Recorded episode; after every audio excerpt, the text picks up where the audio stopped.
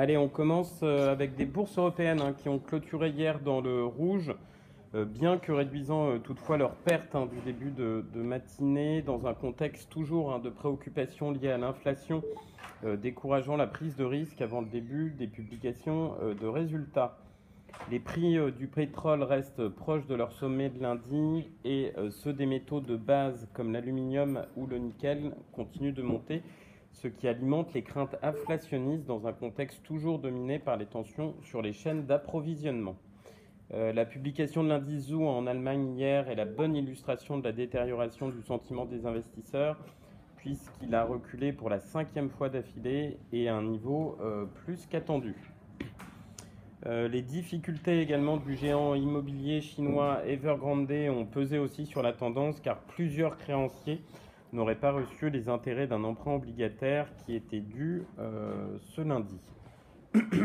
en conclusion, le CAC 40 a clôturé en baisse de 0,34%, le DAX à moins 0,34% également et le Rostox moins 0,43%.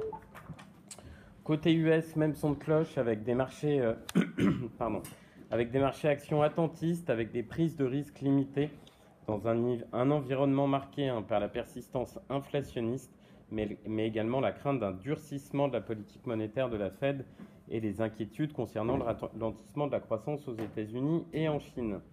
Euh, dans ce contexte, les investisseurs hein, se reporteront euh, sur la partie micro euh, avec la vague des résultats trimestriels qui commence aujourd'hui avec notamment les publications de JP Morgan, BlackRock et Delta Airlines.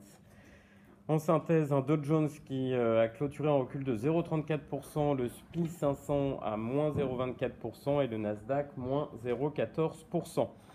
En Asie, euh, séance mitigée hein, dans des volumes faibles, Hong Kong étant euh, fermé pour cause de tempête. Sur la partie micro, LVMH a fait état d'une hausse de 20% en données organiques de ses ventes au T3 même si la croissance de son chiffre d'affaires a ralenti en Asie et aux États-Unis après un premier semestre exceptionnel dans ces régions. Christian Dior a réalisé sur les 9 premiers mois 2021 euh, des ventes de 44,2 milliards d'euros en hausse de plus 46% par rapport à 2020. La croissance organique des ventes sur la période s'établit à plus 40% par rapport à 2020. SPI a annoncé son retrait du processus d'enchère mis en place par Engie pour la vente de son entité Equans, euh, estimant que les informations disponibles euh, ne sont pas suffisantes pour lui permettre de formuler une offre conforme à ses exigences et ses objectifs. Euh, Veolia est l'autorité britannique de la concurrence qui a annoncé l'ouverture d'une enquête sur l'acquisition du groupe de services aux collectivités Suez par son rival Veolia.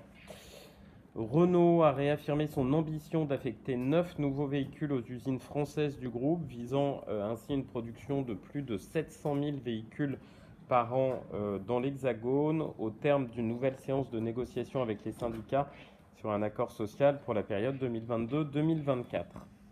Et enfin, SAP qui a relevé pour la troisième fois ses perspectives euh, pour l'ensemble de l'année après de bons résultats obtenus au T3 grâce à ses activités dans l'informatique dématérialisée. Euh, je laisse la parole euh, tout de suite à Nantes pour les petites et moyennes capitalisations. Oui, bonjour, je commence avec Esker, chiffre d'affaires au T3 de 33 millions d'euros, soit une croissance tant publique en organique de 23%. Sur 9 mois d'année, le chiffre d'affaires s'établit à 97 millions d'euros, soit une croissance de 20% publié et 22% en organique. C'est une très bonne performance tirée par les facturations en mode SaaS, mais aussi par un rebond plus fort qu'anticipé du consulting. Equinox, chiffre d'affaires T3 à 24 millions d'euros, soit une croissance de 12% en organique. Dans 9 mois de l'année, la croissance est de 13% pour s'établir un chiffre d'affaires à 74 millions d'euros. Equinox publie un chiffre d'affaires T3 record porté par la porte croissance euh, euh, du transport optique sur toutes les zones géographiques. Cette bonne commerciale depuis le début de l'année s'explique aussi par l'enrichissement du catalogue de la technologie OTN. Pi annonce se retirer du processus concurrentiel pour l'acquisition de Equant. D'après la presse, la valorisation est estimée dans le haut de fourchette entre 5 et 6 milliards d'euros. Largo annonce ce matin que son offre Largo Business, donc euh, offre éco-responsable 360 à, à destination du B2B, a dépassé le million d'euros de chiffre d'affaires. Moins d'un an après son lancement fin 2020. Le groupe précise que l'Argo Business représente actuellement 7% du chiffre d'affaires et devrait atteindre les 15% de chiffre d'affaires d'ici à l'année prochaine. C'est tout pour moi ce matin. Mais, merci Émeric, on passe euh, aux recommandations broker du jour et Morgan Stanley qui augmente sa cible sur Saint-Gobain à 70 euros. Berenberg qui augmente sa target sur Veolia à 35 euros. JP Morgan qui l'abaisse sur ArcelorMittal à 44 euros. Et enfin, Goldman Sachs qui rehausse significativement euh, sa cible sur LVMH à 820 euros. Avant de laisser la parole à Lionel pour la partie euh, technique, l'agenda macroéconomique du jour en Europe à 11h, la production industrielle sur août et aux US à 14h30, l'indice des prix euh, sur septembre et à 16h30, les stocks de pétrole. Lionel?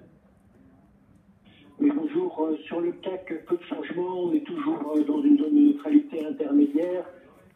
On est au-dessus du support encore, on n'est pas encore parvenu à dépasser la résistance intermédiaire, la 6616, qui permettrait de valider un redémarrage. On la. Je laisse la parole pour le début du comité.